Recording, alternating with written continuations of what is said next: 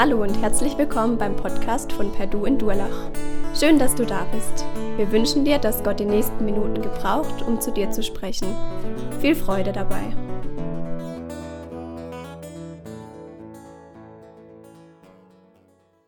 Seid ihr schon mal so richtig verarscht worden?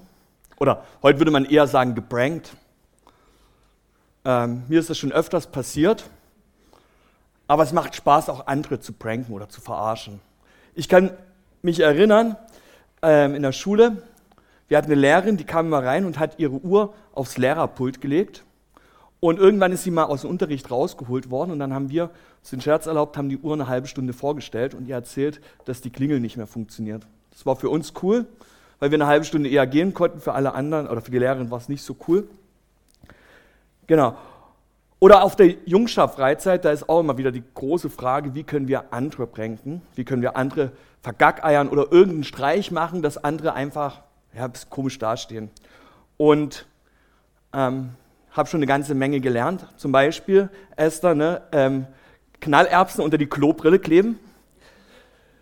Ähm, das habe ich auf einer Freizeit mal gemacht, habe nur nicht dran gedacht, dass ich da Knallerbsen drunter dran geklebt habe. Nächsten Morgen bin ich aufs Klo und dermaßen erschrocken ist nicht so gut. Aber wenn man selber verarscht wird, das ist nicht so cool. Zum Beispiel Burger mit Nutella. Schmeckt nicht, kann ich euch sagen. Oder ich kann mich erinnern, ich war ein Jahr in Paraguay und ähm, wir sind mit, mein, also mit der Familie, wo ich war, die hatten zwei Kids, haben wir uns die Station angeguckt, wo wir waren. Und da war ein Fluss und da sind wir immer baden gegangen. Und als wir dort waren, haben sie mir ganz am Anfang gesagt, Micha, hier ist ungefährlich, hier können wir baden gehen. Wenn du den Fluss weiter runter gehst, musst du dann aufpassen, das sind die Krokodile, das kann lebensgefährlich werden. Und ich hatte am Anfang mega Schiss, da baden zu gehen, bis sie mir gesagt haben, das war Prank, das war verarscht. Heute in unserer Predigt geht es auch so ein Stück weit um Verarschung, aber nicht wie wir andere verarschen können, sondern wie wir enttarnen können, wenn wir verarscht werden oder wenn wir geprankt werden. Wir sind ja in der Themenreihe über den zweiten Timotheusbrief und für Paulus ist das total wichtig, seinen Freund und Schüler ein paar Sachen mitzugeben, ein paar Dinge mit auf den Weg zu geben, damit er gesund bleibt. Also er ist nicht krank, sondern er ist gesund und er möchte gern, dass Timotheus gesund bleibt. Und deswegen ist es total wichtig zu sehen, wo ist Unbiblisches da und wo können wir den auf den Leim gehen. Übrigens, das auf dem Leim gehen, das wusste ich vorher nicht, vielleicht ihr, wusstet ihr es schon, das kommt von der Jagd. Und zwar hat man früher Äste mit Harz oder mit Kleber eingestrichen und einen Lockvogel draufgesetzt und dann sind die anderen Vögel gekommen und festgeklebt und nicht mehr weggekommen.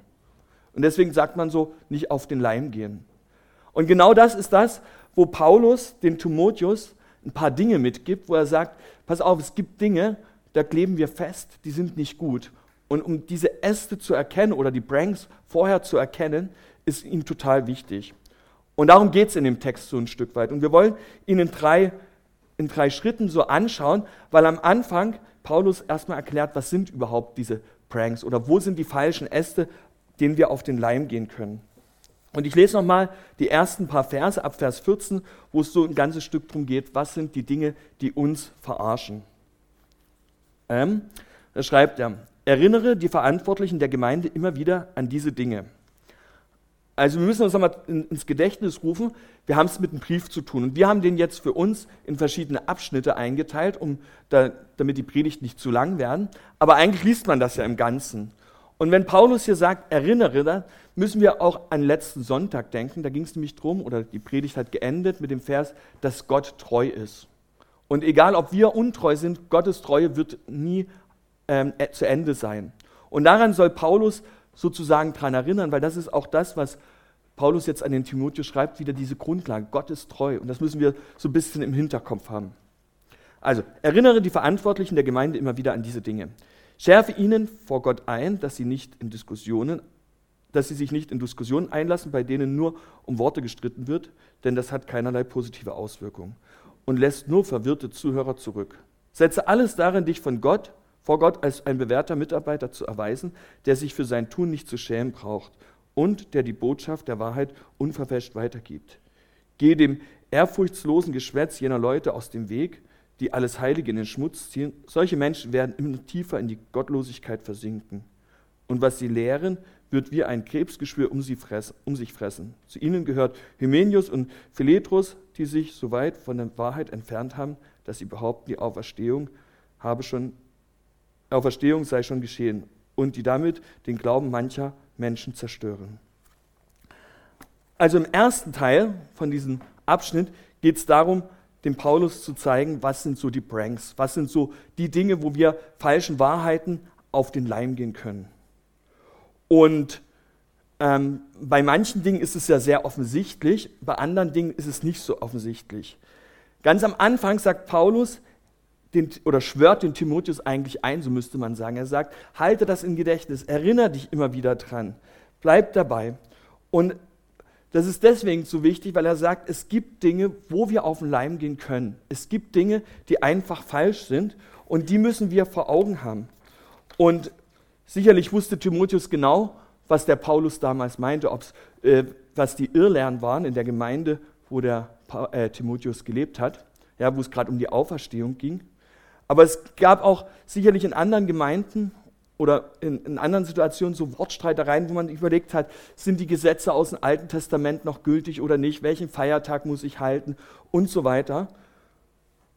Und Paulus sagt dem Timotheus, darauf sollst du dich gar nicht einlassen. Das sind falsche Lehren.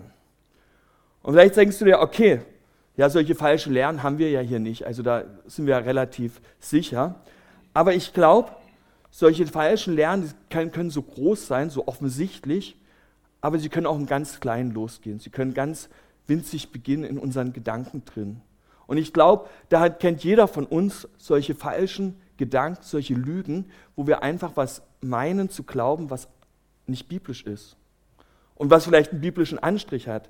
Ja, mal ein paar Beispiele. Zum Beispiel könnte es sein, dass du sagst, okay, ich weiß gar nicht, ob Gott mich wirklich so nimmt, wie ich bin. Ich weiß, dass zwar steht in der Bibel, aber ich bin mir nicht sicher. Und es fängt an, in dir so zu rumoren und zu überlegen. Das ist übrigens das, was der Teufel immer wieder versucht. Ja, wenn wir ganz am Anfang von der Bibel schauen, da war Adam und Eva im Paradies und dann war es so ein kleiner Prank, so eine kleine Unwahrheit, die der Teufel den beiden gesagt hat, sollte Gott wirklich es gut mit euch meinen und die sie zu Fall gebracht haben. Und ich glaube, ganz oft sind es so kleine Gedanken, die uns zu voll bringen. Kann ich denn schon wieder zu Gott kommen? Ich bin schon so oft mit dem gleichen Fehler zu Gott gekommen. Es muss ihm doch reichen. Kann mir nicht schon wieder vergeben. Oder meinst Gott wirklich gut mit mir? Kann ich mich wirklich auf Gott verlassen? Es sind alles solche Lebenslügen. Und wenn ihr in euch reinschaut, entdeckt ihr vielleicht selber solche Dinge, wo ihr merkt, okay, das sind Sachen, die sind nicht ganz richtig. Und Paulus warnt vor denen und sagt, ey, den müssen wir aufdecken, die müssen wir sehen weil nämlich, so beschreibt er es hier, die Dinge führen im Untergang, sie führen zur Zerstörung und eigentlich enden sie in einer absoluten Katastrophe. Eigentlich enden sie im totalen Gericht. Vielleicht hatte Paulus hier das Bild von Sodom und Gomorra vor Augen, wo es absolut die Katastrophe war, wo es drin geendet ist. Wenn Paulus jetzt warnt vor diesen Pranks, vor diesen ähm, falschen Ästen, ist die Frage, wie können wir damit umgehen? Und er gibt dem Timotheus gleich am Anfang ein paar Tipps mit und sagt, okay, wenn du solche Lügen in deinem Leben erkennst, dann musst du mit denen richtig umgehen. Und er sagt, in drei Dinge gibt er ihn mit auf den Weg, wie er damit umgehen kann. Das erste, was er nennt, ist, werde ein bewährter Mitarbeiter Gottes oder strebe danach weiß nicht, ob ihr Streber aus der Schule kennt. Ich finde die mega unangenehm, weil das sind die Leute, die immer sich sofort melden und sagen, ich weiß es und alles machen, Hausaufgaben und so weiter. Sind die Leute, mit denen man eigentlich nichts zu tun haben, die irgendwie haben will, die irgendwie so an der Seite stehen. Aber Paulus sagt, werd ein Streber zu Timotheus. Er fordert ihn auf, streb danach, ganz nah an Gott zu sein. Sei ganz nah an ihm dran. Such das, was Gott will. Versuch alles richtig zu machen Versuch immer wieder das zu tun, was Gott will. Er macht deine Hausaufgaben und so weiter, wenn man das im übertragenen Sinn sieht. Werd ein Streber Gottes. Also wenn wir falschen Wahrheiten oder falschen äh, Dingen auf den Grund gehen wollen oder die enttarnen wollen, ist das Erste, dass wir ganz nah an Gott sind, dass wir ein Streber Gottes werden und danach suchen, in der ganz engen Verbindung mit Gott zu sein. Das Zweite, was Paulus hier nennt, ist, mach keine krummen Dinger. Oder verfälscht die Botschaft nicht, so haben wir es gerade gelesen. Ähm, einer von, von einem Freund von mir, der sagt immer, wenn, wenn irgendwas so ein bisschen komisch ist, sagt er, ey Micha, bist du krumm? Und genau das ist das, was Paulus hier meint. Ey, bist du krumm? Mach keine krummen Dinger, sondern werd geradlinig. Bleib gerade. Vielleicht hatte Paulus hier das Bild aus der Landwirtschaft im Hinterkopf mit dem Flug. Also so äh, sehen es viele Ausleger, viele Kirchenväter. Ein Flug, der macht eine Schneise und das hat ein Ziel vor Augen und da ist er ganz geradlinig. Wenn ein Flug so im Zickzack fährt, das wird schwierig dann bei der Aussaat oder so. Und der Paulus sagt, bleib gerade, mach keine krummen Dinger, sondern bleib gerade. Und das erkennt man, ob man gerade bleibt, in der Praxis. Paulus redet hier oft von der Theorie, aber das ist wie, wenn man einen Beruf lernt, man kann noch so viel von der Theorie wissen, wenn man es nicht in der Praxis anwenden kann, dann ist es sinnlos. Und Paulus sagt, okay, ähm, red das, die äh, Botschaft unverfälscht, bleib gerade und dann wird sich zeigen, ob das, was du sagst, ob das der Wahrheit ist oder ob es ein Prank ist. Und deswegen ist das Paulus so wichtig, dass das in Übereinstimmung mit Gottes Willen ist, dass es kein Prank ist, sondern dass es wirklich geradlinig ist.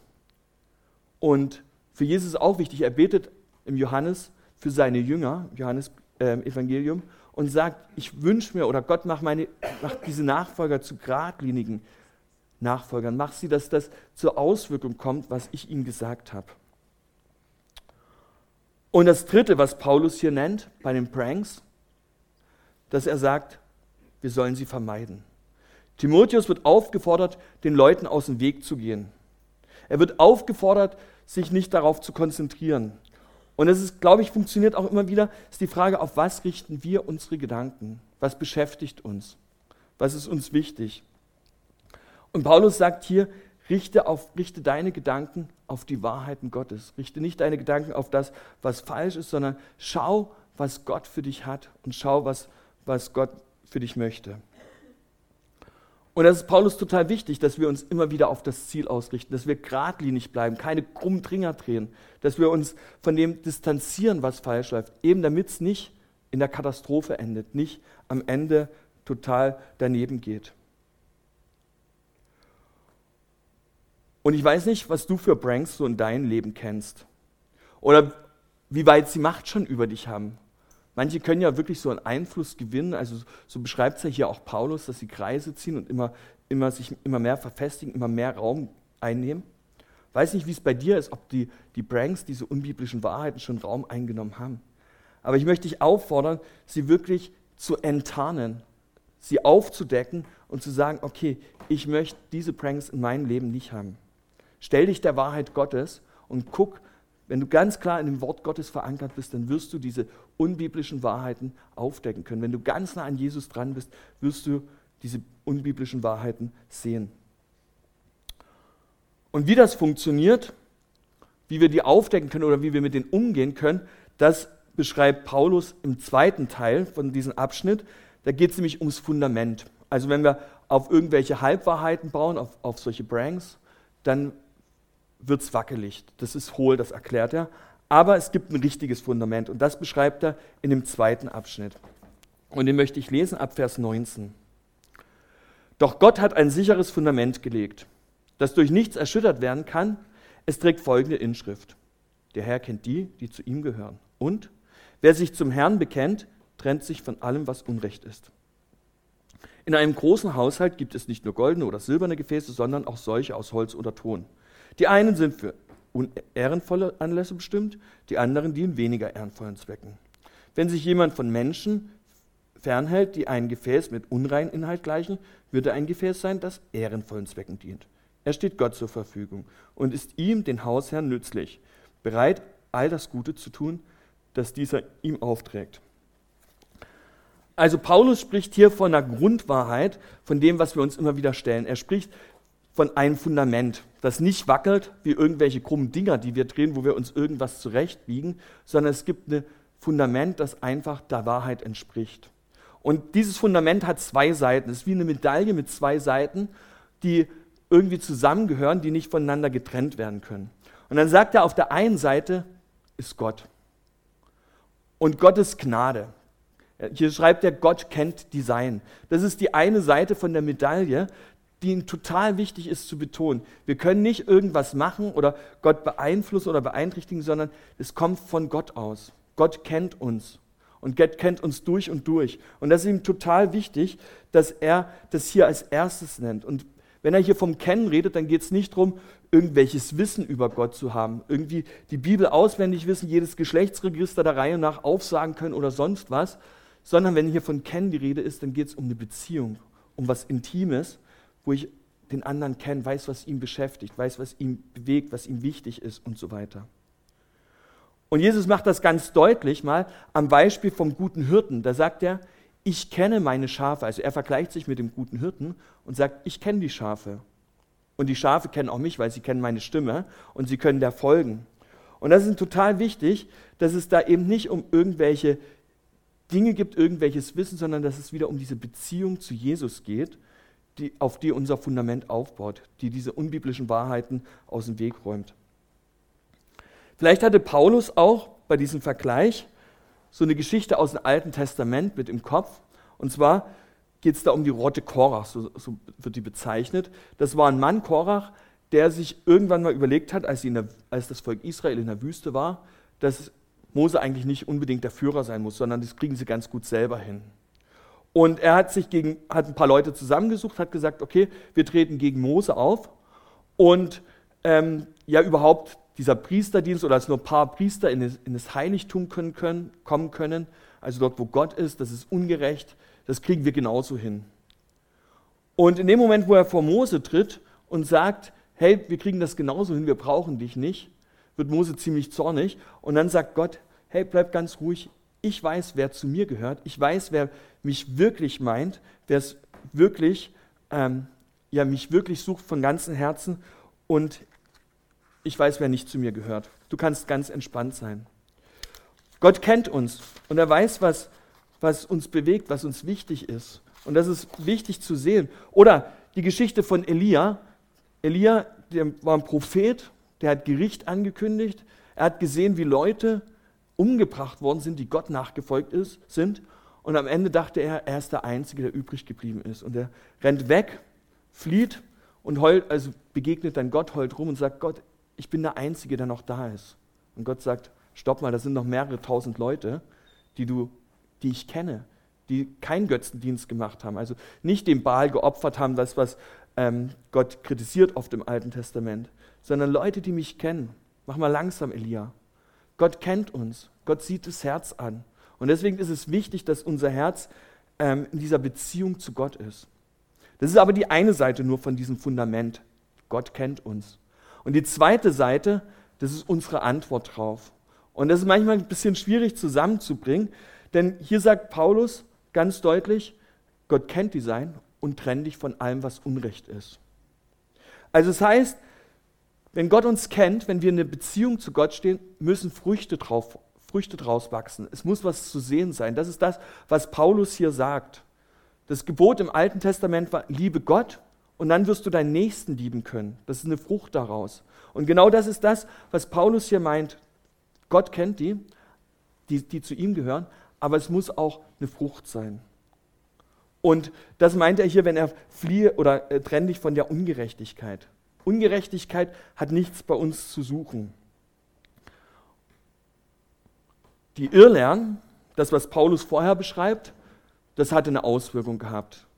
Eine Auswirkung, die einfach leeres Geschwätz war, die hohl war, die andere vom Glauben abgebracht hat, die nicht gut war. Und Paulus sagt hier, das, was wirklich wichtig ist, ist zu sehen, wie es guten, gute Frucht hervorbringt, wie es nicht irgendwie leer ist, nicht irgendwie so dahin plätschert.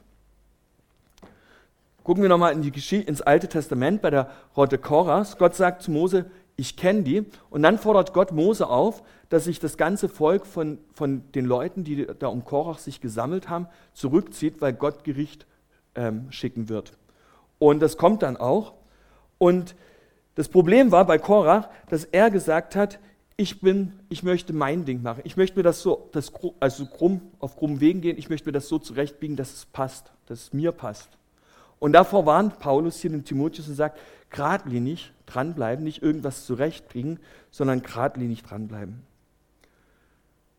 Und wir sollen heilig leben. Das ist das nächste, was Paulus den Timotheus auffordert. Heilig heißt abgesondert oder gottgeweiht. Das heißt für besondere Anlässe bestimmt eigentlich. Und im Alten Testament sehen wir das bei den Israeliten, das Tempel und alles, was in dem Tempel war oder in dem Heiligtum war, das war heilig, das war für Gott abgesondert, das war für einen besonderen Zweck. Und im Neuen Testament können wir lesen, dass Gott uns heilig gemacht hat. Das ist eine Wahrheit, die steht drin. Er hat uns den Stempel gegeben. Durch den Heiligen Geist sind wir heilig geworden. Gott hat uns heilig gesprochen. Und die Frage ist, ob wir in diesen heiligen Dingen leben, ob wir das für uns ernst nehmen, sagen, okay, wir, wir wollen so leben, wie Gott das möchte oder nicht. Und das heißt eben, dass alles, was mit dem, was nicht heilig ist und mit dem Heiligen in Berührung kommt, das wird unrein. So, so ist es im Alten Testament. Und deswegen ist es Gott ganz wichtig, alles, was nicht von Gott ist, alles, was Gott keine Ehre gibt, auszumerzen. Deswegen können wir auch oft die Geschichten lesen, über die wir oder die wir oft so schwierig verstehen, wo Gott sagt, es sollen alles vernichten, alles auslöschen, weil Gott da absolut radikal ist und sagt, alles, was nicht rein ist, hat in eurer Mitte nichts zu suchen, weil das fängt an, ähm, so, eine, so kleine Kreise zu ziehen und immer weitere unreine Sachen mit in euer Leben hineinzubringen. Und genau das ist das, was Paulus hier zu Timotheus sagt. Gott kennt dich, ja, du bist heilig und jetzt bring diese Früchte, bleib in diesen Heiligen, guck, dass du immer mehr dieses Heilige im Blick hast und nicht irgendwelche Dinge, die dich verunreinigen. Die müssen rausgeschmissen werden. Und Gott zeigt, oder Paulus zeigt das hier Timotheus, er zeigt, was die falschen Lernen sind, was die Pranks sind, wo wir falschen Lernen auf den Leim gehen können. Und dann sagt er, wie er sich stattdessen verhalten soll, dass er halt heilig sein soll, dass er von Gott her bestimmt sein soll. Und dann kommt sozusagen der Echtheitstest. Besteht das, was ich mache, wo ich die Frucht bringe, besteht das vor Gott? Und das verwendet oder macht Paulus am Beispiel von ähm, den Haushaltsgegenständen klar. Es war klar, die Haushaltsgegenstände, das sind die Christen in der Gemeinde. Ja? Da gibt es Gefäße aus Gold, Silber, Holz und irgendwelchen anderen Materialien. Das sind wir als Christen, die gibt es einfach, die gehören dazu. Und dann wird irgendwann dieser Echtheitstest kommen und da sagt die Bibel ganz deutlich, dass wir einmal vor Gott stehen müssen, dass Gott einmal Gericht übt und dann guckt, ob wir vor ihm bestehen, ob das, was wir gemacht haben, ob das Früchte waren aus ihm heraus. Oder ob wir geguckt haben, irgendwelche krummen Dinge uns zusammengeschmiedet haben, irgendwelche Pranks für uns selbst, wo wir gedacht haben, ja, Gott muss da, da gnädig auf, auf uns sehen. Und Paulus redet hier von diesem Echtheitstest, okay, die Dinge, die aus Silber oder Gold waren, also die, die Gottes Herrlichkeit wiedergespiegelt haben, die Gottes Majestät wiedergespiegelt haben, die Gottes Ehre wiedergespiegelt haben, die werden diesen Echtheitstest bestehen. Und alles, was Holz war oder irgendwas anderes, wird verbrennen, wird eingehen, wird kaputt gehen. Und die Frage an uns ist, okay, welches Gefäß sind wir? Sind wir aus Metall oder sind wir irgendwie so aus krummen Dingen irgendwas selber zurechtgebogenes? Paulus redet aber weiter und sagt, okay, es kann sein, dass wenn wir ähm, diese metallenen Gefäße sind, wenn wir den Echtheitstest bestehen, dann wird das Geschirr einfach schmutzig. Die Gefäße werden schmutzig. Also wenn wir irgendwelche Sachen zu Hause essen, auf den Teller tun, wird der Teller schmutzig. Und deswegen muss der immer mal wieder gereinigt werden. Stell euch vor, ich lade euch ein zum Essen und hole einen Teller aus dem Schrank, wo noch die Essensresten von vor zwei Wochen draufkleben. Voll lecker, ne? ein bisschen Ketchup noch oder Soße. Vielleicht fängt es schon an, so ein bisschen zu gammeln. Ist nicht cool. Das will keiner. Und genau das ist das, was Paulus hier sagt. Die Gegenstände, die Gefäße, die müssen gereinigt werden. Und gerade an dem Brief, den Paulus an die Gemeinde in Korinth schreibt, wo es auch so kleine Lebenslügen in ihm drin waren, ähm, sagt er, das muss radikal beseitigt werden. Er vergleicht das da mit einem Sauerteig und er reicht ein ganz klein wenig von dem Sauerteig, um das ganze Gefäß einfach ähm, eklig werden zu lassen, nicht schmackhaft zu machen. Und er sagt, das ist die Bosheit, die in uns drin ist, die sich so ausbreitet. Und davor warnt Paulus und sagt, hey Leute, werdet radikal, macht das weg, spült eu euer Geschirr, macht es sauber, reißt es radikal raus. Den kleinsten Funken von irgendwelchen Halbwahrheiten, von irgendwelchen Lügen, die müssen aus eurem Leben herauskommen. Paulus ist es wichtig, dass unsere Früchte die Früchte sind, die Gott ehren. Und deswegen war das auch in Israel so wichtig, dass sie alles rausgerissen haben, alles vernichtet haben, was eben nicht von Gott kam, was nicht gut war, ähm, eben damit nicht irgendwie so ein kleines bisschen was von dem Sauerteig, von der Bosheit, von dem Schlechten, von den Lügen in, das, in Israel drin war. Und genauso ist es bei uns auch. Wir sollen in Reinheit leben. Das ist das, wozu Jesus uns auffordert. Und wir werden es nie ganz schaffen, so ganz rein zu sein, aber wir sollen uns an dem Vorbild von Jesus orientieren und sagen, okay, so wollen wir werden. Und Reinheit heißt, dass ich das tue, was Gott für richtig hält, was Gott die Ehre gibt, wo er groß rauskommt und nicht wo ich, wo ich irgendwas zusammenbiege, sondern wo ich geradlinig bin und sage, ich möchte Gott die Ehre geben. Wir haben gerade die zwei Seiten von der Medaille gesehen, ja, dass Gott kennt die Sein, die Gnade Gottes, die auf der einen Seite steht und die unwiderruflich ist, wo wir dazugehören dürfen und gleichzeitig muss diese Gnade auch Früchte bringen. Und die Frage ist an uns, wie sieht es aus? Bin ich bereit, radikal zu sein? Bin ich bereit, radikal das rauszuräumen, wo ich so kleine Lügen in mir drin habe, kleine Lebensunwahrheiten, die Gott mir, äh, die, die mein Leben sind, um mich radikal an Gott auszurichten und zu sagen, ja, ich möchte rein sein, ich möchte mich absondern für dich, ich möchte so leben, wie du das möchtest, in einer radikalen Weise. Das ist eine Herausforderung, der wir uns immer wieder stellen müssen, die täglich besteht. Und dann am Ende von unserem Abschnitt, von dem zweiten Kapitel, nachdem Paulus gezeigt hat, was so die Pranks sind, wie wir sie aufdecken können, wie wir damit umgehen können, zeigt er noch, wie wir den Echtheitstest bestehen können. Und das sind so die letzten Verse, die möchte ich noch lesen, ab Vers 22. Da schreibt er, lass dich nicht von den Leidenschaften fortreißen, die besonders junge Menschen in Gefahr bringen. Dein Ziel soll ein Leben sein, das von Gott von Gerechtigkeit, Glauben, Liebe und Frieden erfüllt ist. Verfolge dieses Ziel zusammen mit allen, die den Herrn aufrichtig und mit reinem Gewissen anbeten. Mit törichten Spekulationen hingegen, die nur von Unverstand zeugen, gibt dich niemals nicht ab. Du weißt ja, dass sie zu nichts anderen führen als zu Streitigkeiten. Und wer ein Diener des Herrn sein will, darf nicht streiten, sondern soll zu allen freundlich sein. Er muss fähig sein, die Lehre des Evangeliums weiterzugeben, muss es gelassen ertragen können, wenn ihm Unrecht zugefügt wird und soll denen, die sich gegen das Evangelium stellen, geduldig den rechten Weg zeigen. Vielleicht gibt Gott ihnen ja die Möglichkeit zur Umkehr, sodass sie die Wahrheit erkennen und zur Besinnung kommen. Dann können sie sich aus der Schlinge befreien, in der sie der Teufel gefangen hält, um ihnen seinen Willen aufzuzwingen. Also am Ende macht Paulus den Echtheitstest und sagt, wie wir den Echtheitstest bestehen können. Und da sagt er, Timotheus soll diesen jugendlichen Begierden oder jugendlichen Leidenschaften fliehen. Leidenschaften sind ja Dinge, die einfach gut aussehen, wo wir sagen, okay, da, dafür lohnt sich, das will ich erreichen. Ich will mein Ziel dahin setzen, ich will dahin kommen. Und oft wird es so gesagt, okay, die jugendlichen Leidenschaften hier, das ist doch ganz klar, das ist die Sexualität. Also da hat die Jugend immer Schwierigkeiten. Ich glaube nicht, dass Paulus hier die Sexualität in erster Linie meint, sondern ich glaube, dass Paulus ganz andere Dinge sieht, die einfach da sind. Wo wir sagen, okay, das wollen wir unbedingt erreichen, wo wir vielleicht die krummen Dinge einfach für uns gerade biegen und sagen, das ist uns mega wichtig, da, da wollen wir hin. Und ich habe mich gefragt, welche Leidenschaft oder Begierden könnten das sein, von denen er hier spricht. Vielleicht ist es der Hochmut, den Timotheus hier so, oder den Paulus vor Augen hatte. Ja? Der Hochmut, der einfach sagt, okay, ich bin besser als die anderen. Also die anderen, die sind ganz schön reingelegt worden. Die sind manchen Irrlernen, manchen Falschen auf den Leim gegangen. Aber ich, ich habe es zum Glück vorher entdeckt.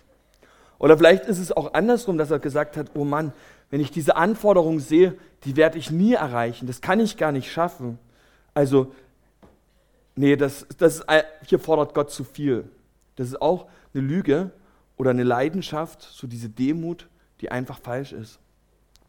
Oder vielleicht war er auch ungeduldig mit anderen. Mensch, die anderen, die müssten das doch schon längst begriffen haben.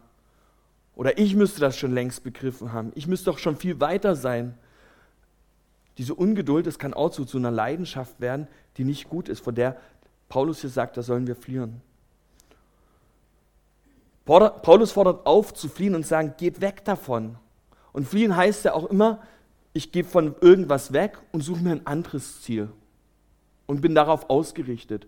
Und Paulus macht dem Timotheus hier deutlich, welchen Zielen er stattdessen nachfolgen soll. Also wo er hineifern soll, wo er hingehen soll. Und er nennt vier Dinge, die helfen, dass wir diesen Echtheitstest bestehen, die helfen sollen, dass wir wirklich in dieser Gradlinigkeit vor Gott bestehen können. Und dann nennt er zum Beispiel zuerst die Gerechtigkeit. Das heißt nicht, dass, dass Paulus hier von dieser grundsätzlichen Gerechtigkeit redet, von der er ganz ausführlich im Römerbrief schreibt. Also wie können wir vor Gott bestehen? Das ist nicht die Frage, die Paulus hier im Hinterkopf hat, sondern es geht um die Dinge, äh, um das zu suchen, was bei Gott richtig ist, was Gott möchte. Nicht, was ich selber möchte, sondern das zu suchen, wo Gott mich gebrauchen möchte, wo Gott mich haben möchte. Das ist die Gerechtigkeit, die wir suchen sollen. Und dieses Ziel, was wir im Fokus haben sollen, wo wir geradlinig sein sollen, wo wir hinschauen sollen und sagen, okay, genau da will ich hinkommen. Das Zweite, was er nennt, ist der Glaube. Und auch hier wieder geht es nicht um dieses grundsätzliche, glaube ich, dass Jesus für meine Sünden gestorben ist und kann das annehmen für mich, sondern Glaube heißt ja Vertrauen. Und ich glaube, es geht hier um diese grundsätzliche Entscheidung im täglichen, bei kleinen Dingen, Gott zu vertrauen und immer wieder auf Gott zu schauen. Wir hatten es vorhin gelesen, dieses Gott ist treu, auch wenn wir untreu sind. Und ich glaube, dieses Vertrauen, dass Gottes Treue da ist, das meint Paulus hier. Immer wieder das sich vor Augen zu führen. Okay, ich möchte vertrauen und diesen Ziel drauf haben. Ich möchte dieses Vertrauen auf Gott haben, dass er es gut mit mir meint. Das dritte, was er sagt, das ist die Liebe. Und das schreibt Paulus ja ganz ausführlich im 1. Korinther 13. Da lesen wir dieses hohe Lied der Liebe, wo er da beschreibt, wie die Liebe sein soll. Und ich glaube, hier sagt Paulus sozusagen, die Liebe ist wie das Öl im Motor. Also wenn wir nur Gerechtigkeit hätten und nur Glaub und, und Glauben zusammen, dann wird es hartherzig. Dann wird es irgendwie, ich box das jetzt durch. Und deswegen ist Paulus das ganz wichtig, dass wir auch dieses Ziel der Liebe haben und sagen, okay, da wollen wir hinkommen. Wir wollen, dass die Liebe, dass die Liebe in unserem Leben größer wird. Das ist wie der Öl, die das ähm, in einem richtigen Maß macht. Und Paulus erklärt ja dann, wie das funktionieren kann, indem er von diesen Leuten schreibt, wie Timotheus mit den Leuten umgehen sollen, die solche falschen äh, Wahrheiten verbreitet haben. Und das vierte, was Paulus hier nennt, was unser Ziel sein soll, ist der Friede. Und auch da geht es nicht um den Frieden mit Gott in erster Linie, sondern aus dem heraus leben wir. Der Friede mit anderen Menschen. Dass wir andere Menschen so stehen lassen können, wie sie sind. Dass wir andere Menschen so akzeptieren können, wie sie sind. Und dass wir nicht irgendwie versuchen, die erstmal zu, äh, so zu schieben, wie wir sie brauchen oder wie es gut für uns ist. Paulus zeigt auf, dass das der Weg ist, dass unser Ziel ist. Und das Coole ist, was Paulus hier sagt, Timotheus, du bist gar nicht alleine unterwegs, sondern er spricht von vielen anderen, die den Herrn anrufen. Das heißt, es gibt andere Leute, also es gibt Leute, die den Namen Gottes bekennen, das sagt er vorher, oder die da, davon reden, die irgendwie ja, mit Gott unterwegs sein wollen, die in der Gemeinde sind. Aber es gibt Leute auch, die wirklich Gott mit ganzem Herzen suchen, die wirklich dieses Fundament gelegt haben und sagen, ich will mit Gott unterwegs sein, ich will diesen Reinheitstest bestehen. Ich will das Ganze, was falsch in meinem Leben ist, die ganzen Lügen rausnehmen aus meinem Leben und will auf Gott schauen. Und mit denen soll sich Timotheus zusammentun. Und wir dürfen uns zusammentun mit Leuten, die auch dieses Fundament haben und sagen, okay, ich möchte nichts auf, niemanden auf den Leim gehen. Und dann können wir uns gegenseitig auch helfen, zu sagen, ey, pass auf, da ist wieder eine Lebenslüge, da sind wieder Dinge, die nicht richtig sind, da bist du wieder unbiblisch auf den Leim gegangen, da hast du dich pranken lassen. Und wir dürfen uns gegenseitig unterstützen. Und Paulus ist das total wichtig, dass er den Timotheus das weitergibt. Und dann am Ende sagt er noch, wie mit den Leuten umgegangen werden soll, die diesen Pranks nicht bestanden haben oder die anderen als Unwahrheiten auf den Leim gegangen ist. Und ich kann mir vorstellen, oder bei dem, wie Paulus die beschreibt, sehe ich so irgendwie ein ganzes Stück Jesus vor Augen. Jesus ist ja auf die Erde gekommen und seine ganze Mission auf der Erde war ein Dienst. Dienst heißt in der Bibel den anderen höher achten, den anderen ertragen, den anderen schätzen. Und genau das sind die Dinge, die Paulus hier aufzählt und sagt, hey Leute, du sollst ein Diener sein, du sollst den anderen mit Milde begegnen. Also es das heißt, nicht auf dein Recht bestehen, nicht dich durchsetzen müssen. Du sollst den anderen ertragen. Das heißt, ertragen, auch wenn der Unrecht dir zufügt, auch wenn der Lügen erzählt über dich. Dann nimm ihn, bring ihn trotzdem ähm, vor Gott, bet für ihn. Und sanftmütig, das heißt, den, dem, was der andere falsch sagt, sich gegenüberstellen und in Klarheit zurechtweisen, aber nicht irgendwie den über den Haufen fahren, sondern sagen, okay, ähm, ich möchte dich zurückzugewinnen. Und ich finde das spannend, weil genau das ist das, was Jesus in seinem Leben hier auf der Erde getan hat. Er hat die Leute ertragen, er hat sie zurechtgebracht, er ist ihnen begegnet, er hat auf sein Recht verzichtet und ist auf diese Erde überhaupt gekommen. Das war ja der größte Verzicht. Und Jesus hat das so ein ganzes Stück vorgelebt und Paulus kann das hier sagen zum Timotheus, genau das soll dein Vorbild sein. Genau so sollst du es auch machen. Mit anderen so umgehen. Und ich finde es spannend, dass Paulus am Ende den Blick von Timotheus wegbringt, weil das finde ich ist eine ganz schöne Herausforderung, wenn ich jetzt das selber machen muss und sage, hey, Gott bringt die Leute zurecht. Gott wird unsere Lügen aufdecken. Wir müssen uns ihm zur Verfügung stellen, aber letztendlich liegt es wieder an der Treue Gottes, weil Gott treu ist, wird er das machen. Und ich weiß nicht, wo du gerade im Echtheitstest bestehst, äh, stehst oder welches Ziel du vor Augen hast. Ob du sagst, okay, ich gucke, dass ich es mir irgendwie zurechtpiek, oder ob du sagst, mir geht es wirklich um Gott, um zu Gottes Ehre zu leben. Und ob du das Ziel vor Augen hast, ich will die Gerechtigkeit, ich will den Frieden, ich will die Liebe, ich will den Glauben. Ob du das vor Augen hast. Und ich glaube, wenn wir das immer wieder vor Augen haben, wenn wir dieses Ziel im Fokus haben und sagen, genau darauf wollen wir uns konzentrieren, dann werden wir den Echtheitstest bestehen. Dann werden wir Prank, die Pranks aufdecken und dem Unbiblischen nicht auf den Leim gehen, sondern können gesunde Nachfolger bleiben.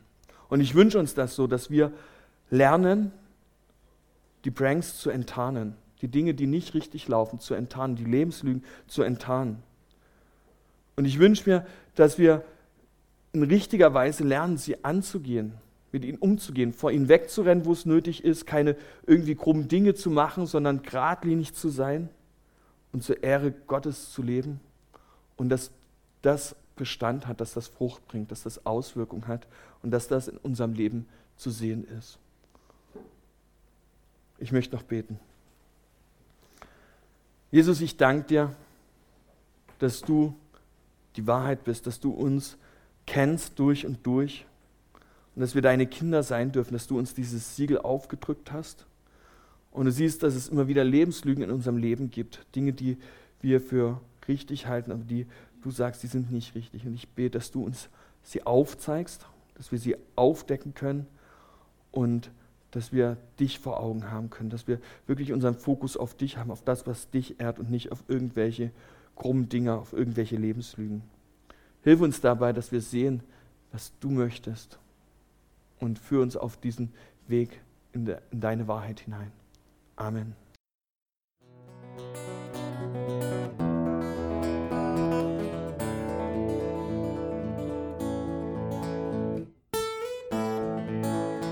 Wir hoffen, der Podcast hat dir weitergeholfen.